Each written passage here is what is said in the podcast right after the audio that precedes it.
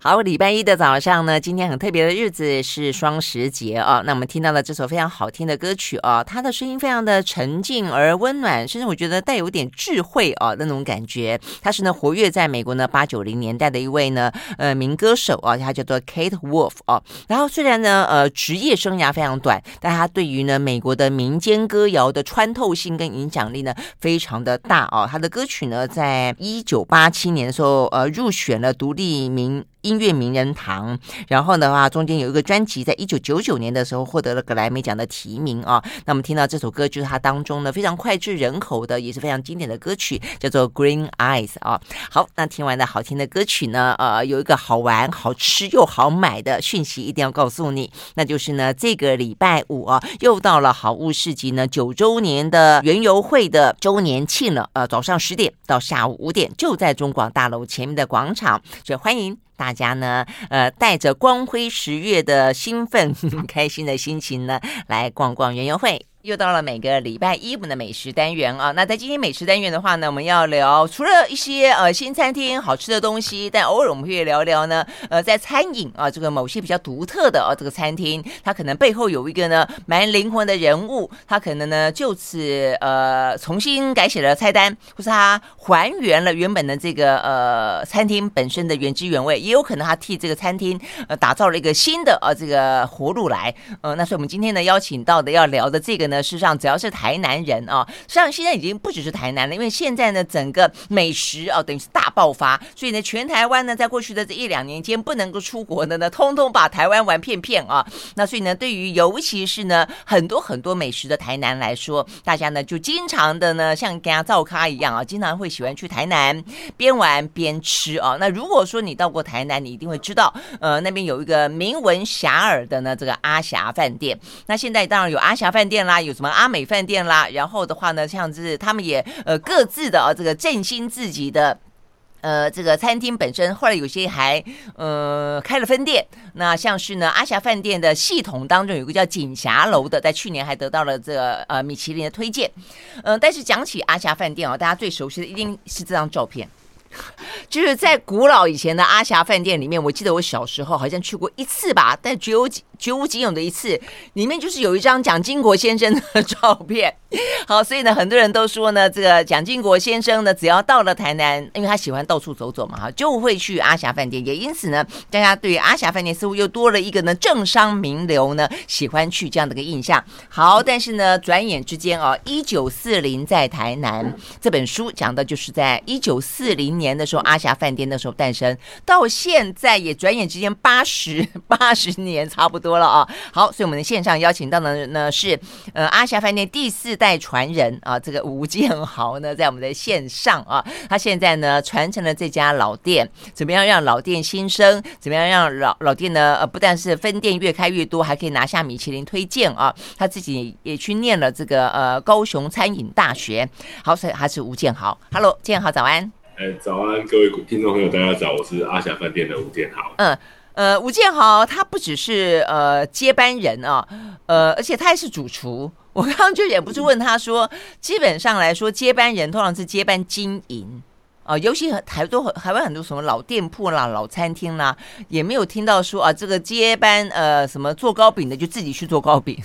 但是呢，吴建豪是接班经营，同时接班了厨房，他连厨房都接手啊，所以呢也当主厨。所以呃，你这个是兴趣吗，建豪？呃，应该是说，我觉得这是一个使命，然后也是一个必然，因为很多家族企业其实大部分都还是以家族的结构经营，那一定在每个家族的人在家这一间公司或这个店里面有自己的工作岗位，嗯，那可能有人负责主，有人负责经营，有人负责外场，那其实到我们下一个世代来说，一定会遇到。会一个洞嘛，有个洞，你就要去补那个缺嘛。是吗？那你以前负责什么？呃，我以前就负责厨房，所以啊，真的从小就负责厨房吗？对，基基本上小时候就在厨房里面帮忙，要帮忙洗盘子、洗杯子，然后开罐头，然后帮我姑婆洗砧板，然后刷地板、整理厨房这一些工作。然后，嗯、其实长大就会不得不就会变成，这是你无法逃避的现实，然后才会自己去读了餐饮科这样子。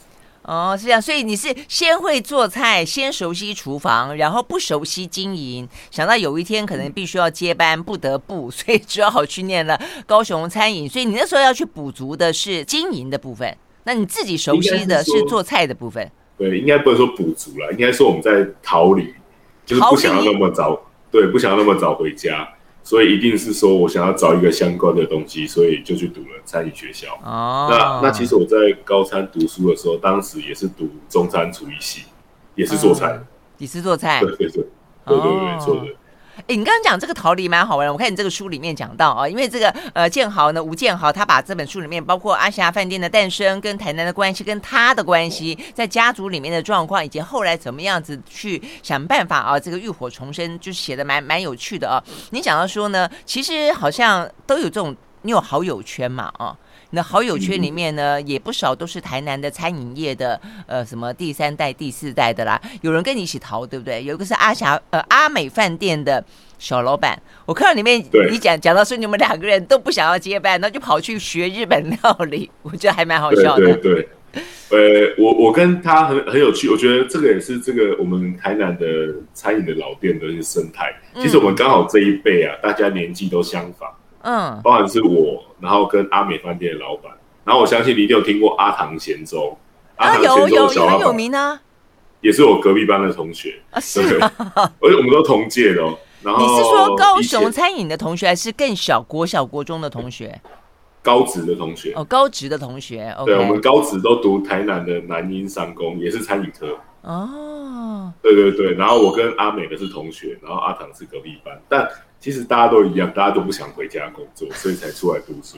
然后，然后而且势必是，对，势必是一定想要逃离家里面，就是有点叛逆嘛，所以才会去走不一样的路。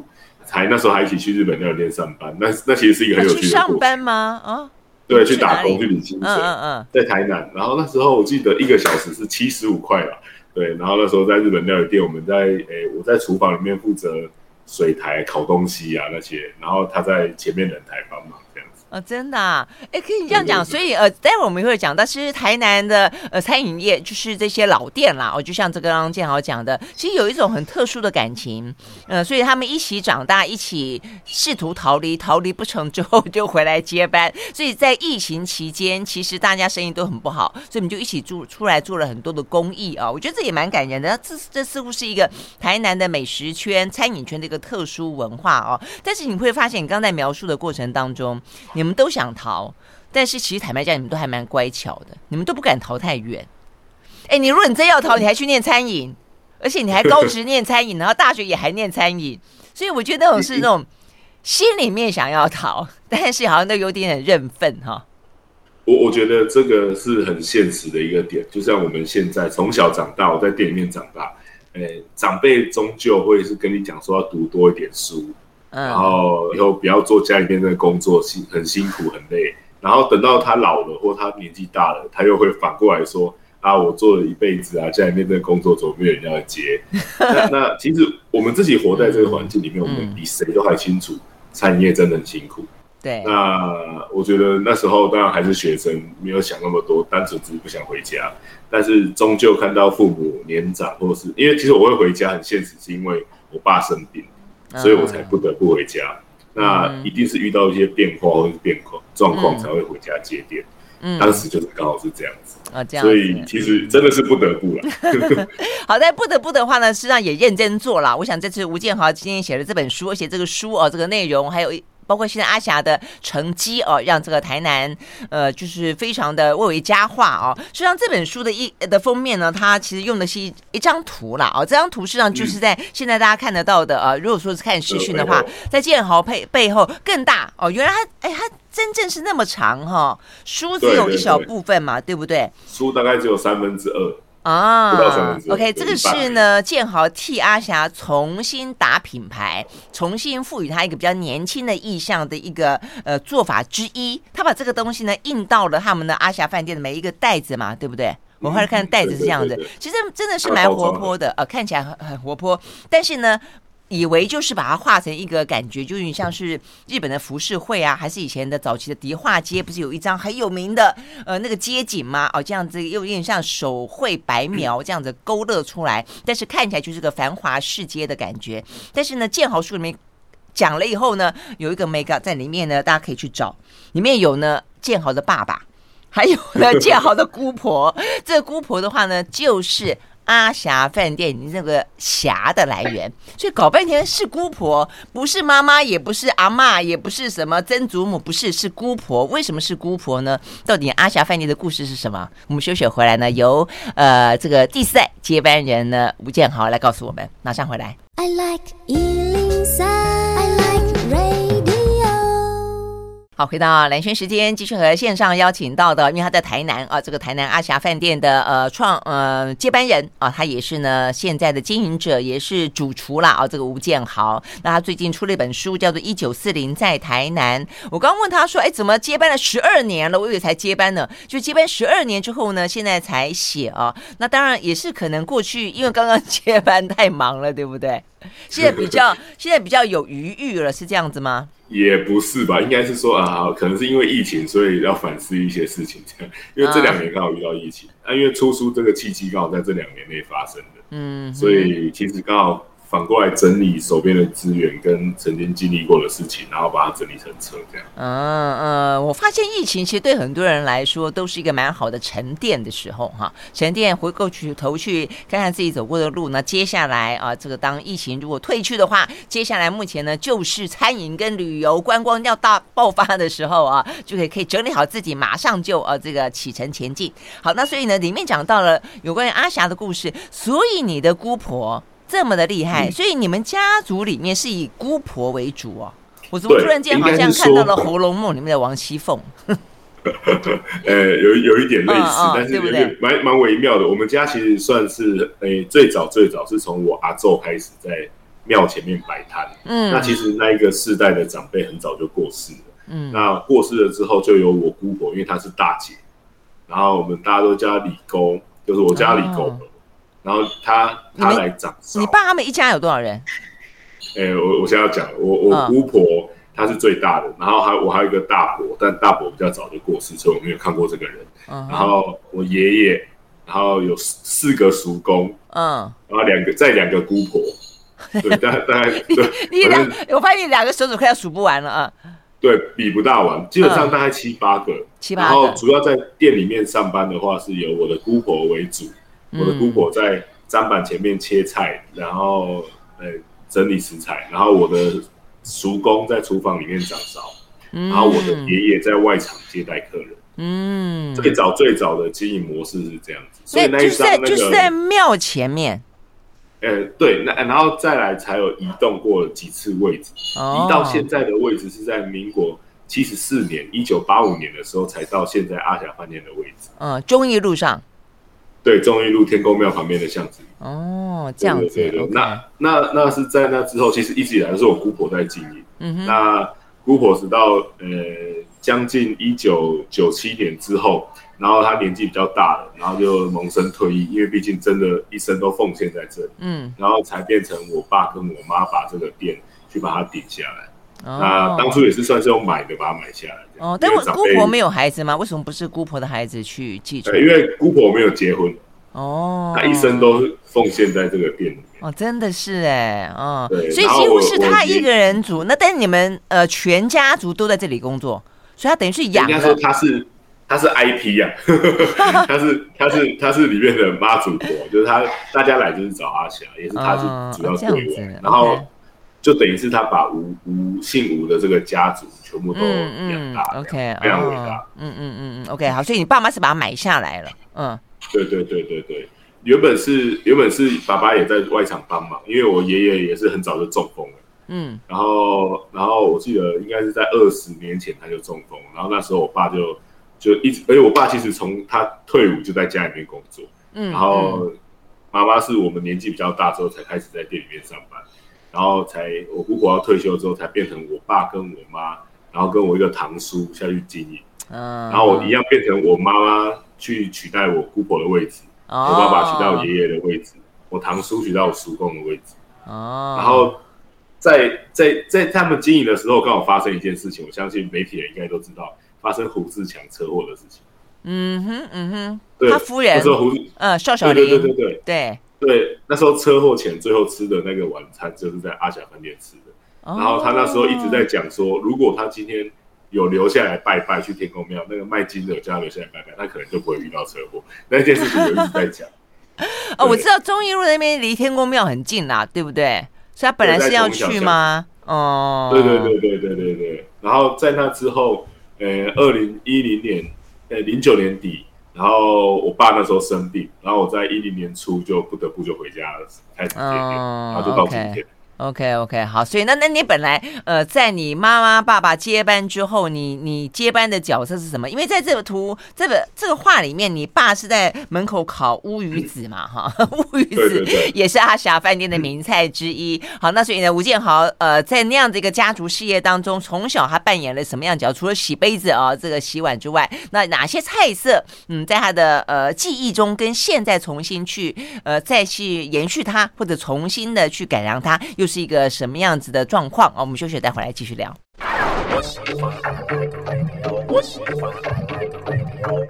好，回到兰萱时间，继续和线上邀请到这个阿霞饭店现在的经营者啊，也是呢主厨哦，这个吴建豪来聊天。哎，阿豪，你现在还在厨房里吗？你现在还会进厨房吗？呃，我每天都会进厨房，只是没有我的位置，所以我就进去。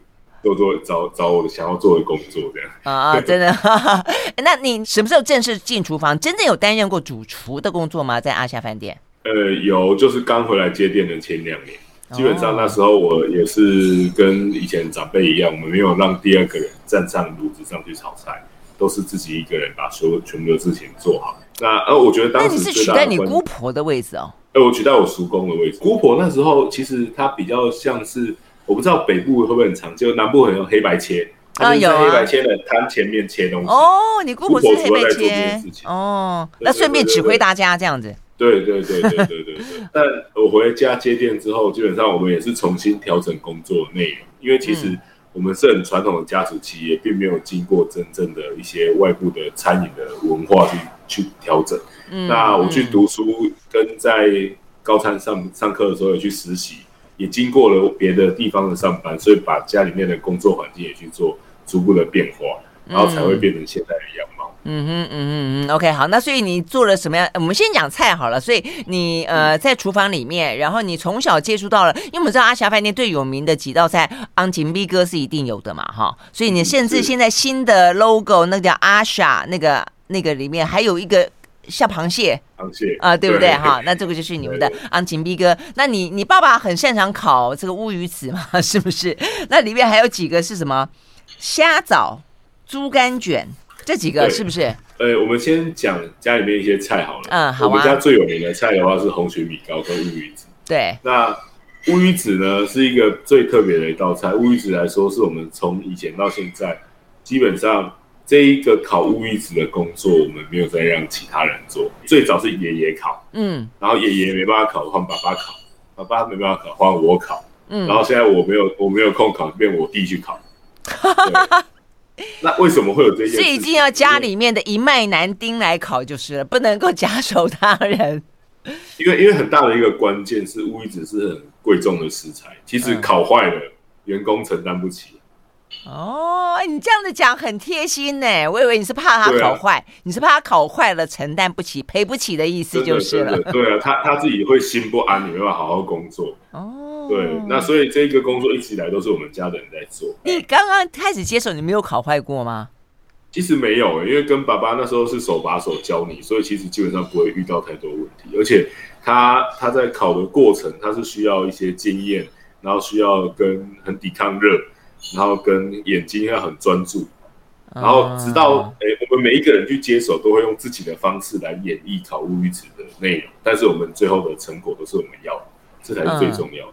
嗯、但我觉得很很有趣的一点就是，乌鱼子在我们家来说是一个很代表性的食材，因为毕竟呃乌鱼，我们以前拿买乌鱼子的厂商，嗯，他真的是从小看我到大，他直到今天呢，嗯、现在九十二岁了，还在骑速可达送乌鱼子。哇，够勇敢哎！对，很可怕。我们我看到骑车上，我都很害怕。然后，但是但是也可以很印证说，我们是一个很老的店，我们会跟很多我们很长久合作的厂商对对拿我们要的，而且很讲情分，嗯，对，我觉得这也是一个很大的重点。就算他的东西或者他年纪太大，他可能不没有办法提供我们的内容，但是我们还是会依照我们以前合作的内容去继续维持这样子的一个合作关系。我觉得这也是一个长辈留下来给我一个很好的想法。嗯，那乌鱼子来说，我们家乌鱼子又跟外面不一样，是外面很多乌鱼子说什么要沾酒啊，或者是要泡高粱啊，是啊是啊，哎、欸，没有乌鱼子基本完全不用，嗯，我们就只要前一天把乌鱼子的薄膜去除，然后晚上阴干，隔天早上直接在像照片上的那个那个、嗯、这个上面一样，呃，在炭火上烧，对对对，那是你爸爸，对对，那到底是我爸爸。然后每天这样烧烤就可以烤出最好的物质，因为其实好的食材不需要太多过度的呃调味，它只要单纯的火焰的味道，温度到了，它就是好吃的东西。真的、啊？那要烤多久？呃，这就是经验，这没有办法用时间讲。真的哈、哦，因为你说又要有一点点，外面有有一点点微微的恰恰，里面又要非常的湿润，但是你又说不要加高粱酒，不要加酒，那维持它的湿润度，那这个第一个品质一定要很好，第二个是。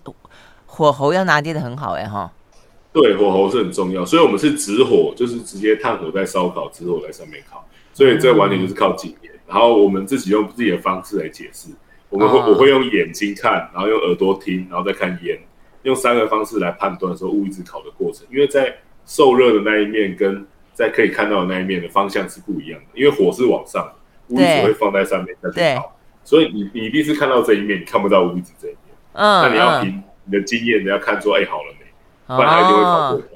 OK，我觉得要专注啦，因为这个建豪在书里面讲到说什么，你弟现在都看那个烟，那个水蒸气如果出来到什么程度，就是烤好了啊，所以去阿霞吃就好了啦。嗯，自己烤坏了就自己吃下去就好了。好，那这个安景 B 哥呢？他的那个又在哪里？对啊，为什么你们家特别好吃？招牌的一道菜，嗯、我我都会戏称啊，就是。如果你把照片拍过来，你去吃的红曲米糕，基本上我大概八九不离十，我都可以猜得出那是哪一家店。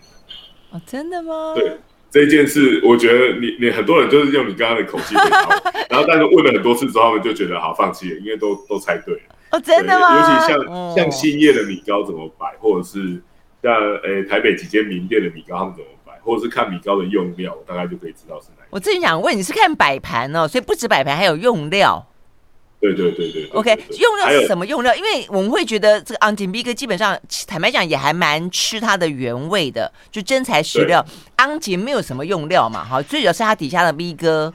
那你们家的米糕是怎么样？或者几家比较对啊？是怎么个不同的用料？我我我我先说一个有趣的哈，我先用照片就可以判断说、嗯、这跟我们家的红曲米糕有没有像。嗯、第一点是我们家红曲米糕呢，一定要蟹蟹壳要朝上。蟹壳朝上，嗯，摆的时候，对北部很多红曲米糕的蟹壳都是盖起来的。啊，因为他们觉得蟹蟹斗比较好看，颜色比较颜色比较漂亮，嗯，对，但是呢，这个是我姑婆那时候就有跟我们讲说，基本上用好的东西就不要怕人家看。我也要把好的给人家看，我一定会看它里面的那个膏够不够啊，或者说那个蛋对不对软啊什么的。对，所以我们不怕你嫌，我们一定把好的把它展现给你，不用等到像开奖一样再翻过来看，到时候翻过来失望。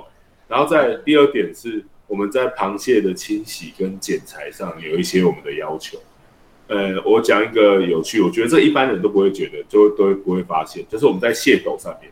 其实蟹斗有一个凹槽，我们会把蟹斗边边要修干净，嗯，然后要露出蟹黄。但是一般的话，很多店都没有这样子做。那第一点做的是为了好方便食用，很容易就可以把蟹黄挖出来。然后第二个是好看，但这几个美感就可以看出，哎，这个是不是我们家的红蟳米糕？哦，OK，那所以你最得意的是你们家的红蟳米糕，料好不怕人家看，而且修整的很漂亮。那米糕呢？还有更大的关键是米糕。对啊，那米糕呢？哎，因为我们米糕用的用的料是相对的最多的，有其实它几乎几乎已经超过米糕了应该有的用料。我们用两种不同的香菇，然后两个不同部位的绞肉，然后跟花生，然后下去拌熟，再跟螃蟹下去一起蒸，就会让螃蟹跟米糕的风味融合在一起，所以米糕又带有螃蟹的香气。这才是最大的关键。哎、欸，我觉得这一点很，你这样讲是是很重要。所以现在大部分的安景碧哥米糕都没有跟蟹一起煮吗？哎、欸，很多半桌不会，哦，因为因为在烹调的过程，他们需要稳定性。那我们、嗯、因为红曲米糕，我们都是现点现做，那、嗯、所以客人来米糕来，我们才会把螃蟹放上去，再进去蒸笼里面一起蒸。那蒸出来时间大概十二分钟就可以蒸熟，然后这样刚吃的时候刚好温度是最棒的，然后螃蟹的汁液就会渗到米糕下面。嗯，但是有些人就会觉得米糕会比较湿，但这不得不，因为你需要跟螃蟹融合。嗯嗯嗯，但它的香气是无可取代的啊，对不对？是没错没错，嗯、它的精华就在那里。对啊，哦，原来是这样子哈，所以蒸十二分钟就可以，所以米糕应该要先炒过，要不要？米糕是熟的。其实它已经熟了哦，但是就最后一道手续一定要有十二分钟，跟它水乳交融。对，应应该说我们台南的米糕是米糕是糯米是蒸熟的，然后跟炒好的那些肉燥的料去拌在一起，嗯、所以它本身已经是一个可以直接吃的米糕了。嗯哼，嗯哼，然后只是我们再加上螃蟹，增加它的价值。哦，所以你们的米糕是用拌的，不是用炒的。呃，对，是用拌的，应该是说我们是炒好料之后用拌的。然后我们现在的话，我们的我们的书里面有写到，我们是戴手套去拌，嗯，因为我们要让所有的米糕拌均匀，不能有白色不均匀的地方。哦，哎，那这个放在一起跟米糕一起炒，跟炒完之后再一起拌，味道上面会有差别吗？呃，基本上没有办法一起炒，因为我们是用原呃长糯米，长糯米的粘性比较强，它不是白饭。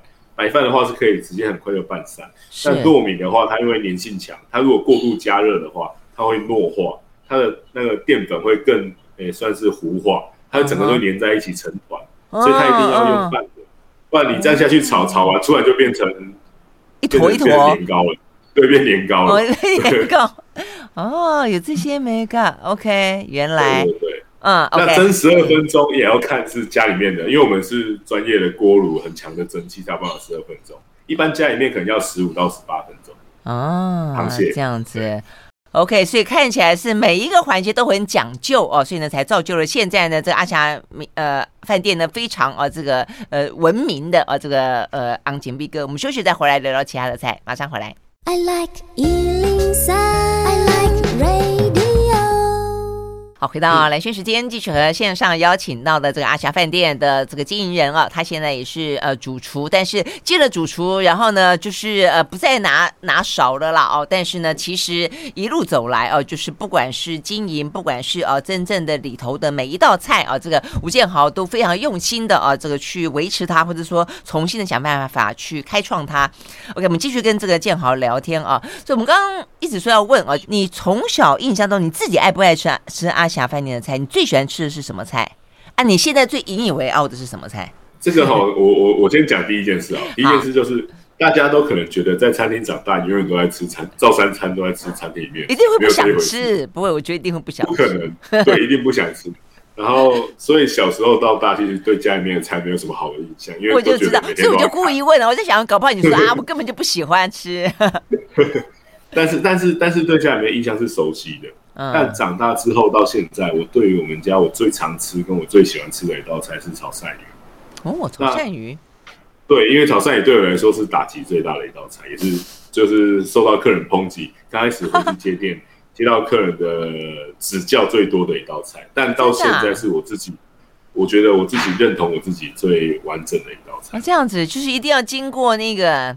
就是不经寒彻骨，拿来扑鼻香的意思就是了。有一种这种概念。哈、欸，哎、欸，台南的炒鳝鱼真的是大家都在炒，连街边摊都都有，所以我觉得确实你要炒的好，我真的觉得应该会有很多指教。那你第一次炒，大家批评的是什么？哎、欸，我觉得这回到我们刚刚说到，呃、欸，传统家族产业的问题。其实我们家是一个非常传统的餐厅，嗯、那传统的餐厅、传统的厨房、传统的厨师。传统的做法就是没有 SOP，它就是照每天的感受去做那个调味，所以相对的在调味上是不精准的。但对我餐饮科或是对我以前有在外面上班的人来说，这是一个很错误的一件事情。所以我们刚开始回来第一年，我就是在同整家里面的调味，因为我们的酱料跟用料内容都是一样的，但是调味的美感就可以决定这间店的风味来源。那最大刚开始最常遇到问题的就是炒鳝鱼，因为炒鳝鱼其实台南什么没有真的炒鳝鱼的店最多，真的随便一条巷子都在卖炒鳝鱼，甚至一条巷子里面就有两三间在卖炒鳝鱼。对啊，嗯、但是台南真的没有产鳝鱼，现在台台湾的鳝鱼基本上九成九都是进口的，应该是说十成。嗯、那那进口的来源不一样，会影响鳝鱼不同的风味、跟口味、跟口感。嗯、那其实刚回来我接店的时候，我们对于选材也会有这个选用，我们大家都选最好的。嗯，那再来就是调味上的美感，因为其实刚开始真的没有以前的配方，因为以前就没有配方，它的配方就摆在墙上，一只汤匙随便，今天这个要多少，那个要多少，然后刚开始就会被客人说你炒这个味道很难吃。哎、欸，所以他们也都不会教你哈，也不是啊，啊好啊，来一下这个怎么炒，你滑哈呢？不会。但是上一代留下来其实并不会，不会。我讲真的，他们并诶、欸，就有一点像我以前在北部上班。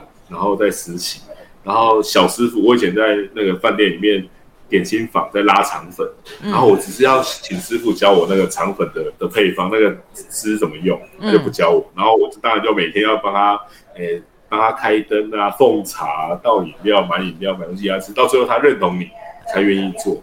但我觉得蛮可悲的是，老店在家里面竟然还有这样的状况。嗯，那我是一个不求人的人，我觉得不求人就要求自己。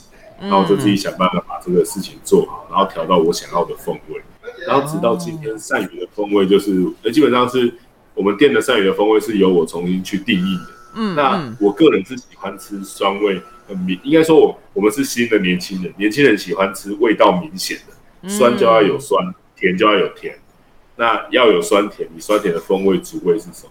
然后我就变成重新拉了一个鳝鱼的风味出来，然后也是我最常。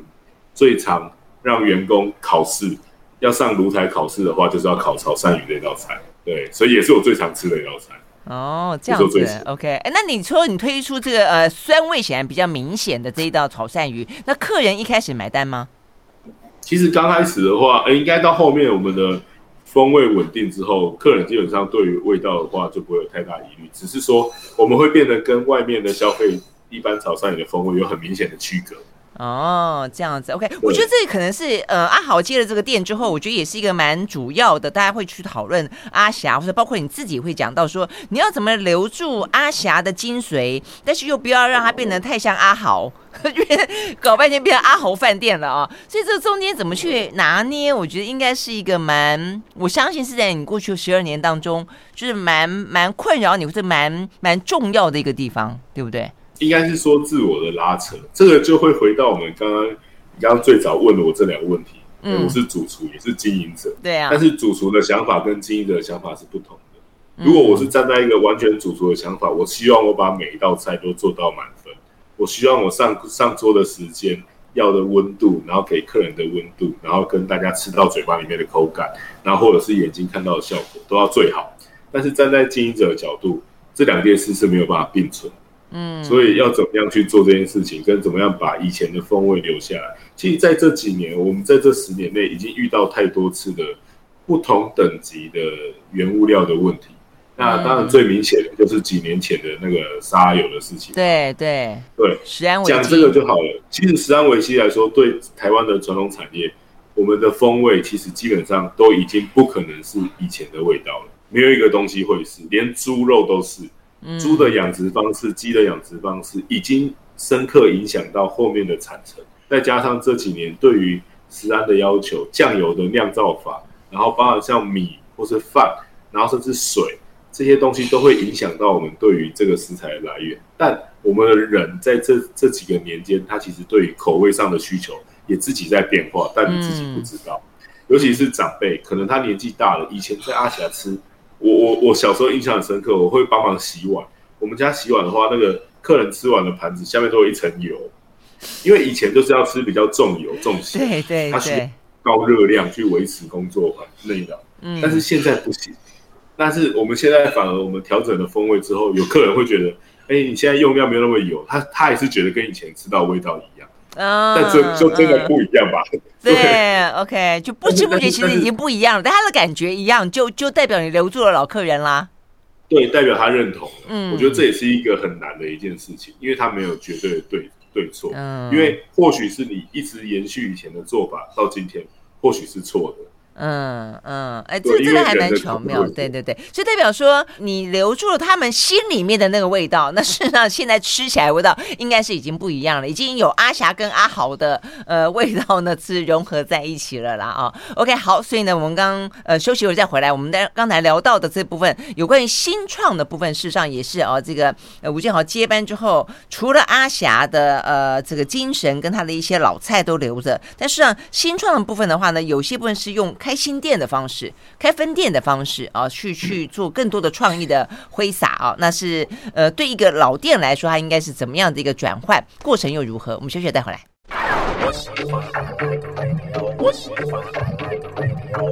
好，回到连线时间，继续和线上邀请到的在阿霞饭店的呃老板第四代的传人啊，这个吴建豪来聊天啊。这个在访谈的过程当中，大家应该都有听到呢，哐哐哐哐哦，非常熟悉的，像是呢餐厅在呃备料的啊这个声音啊。那我们刚刚聊到，事实上除了阿霞这样一路走来啊，那呃越走其实越稳啊。那事实上也对台南来说，也经常啊，这个对台南市政府来说，经常也把它当做一个呃算是一个骄傲吧啊，也是经常的会去。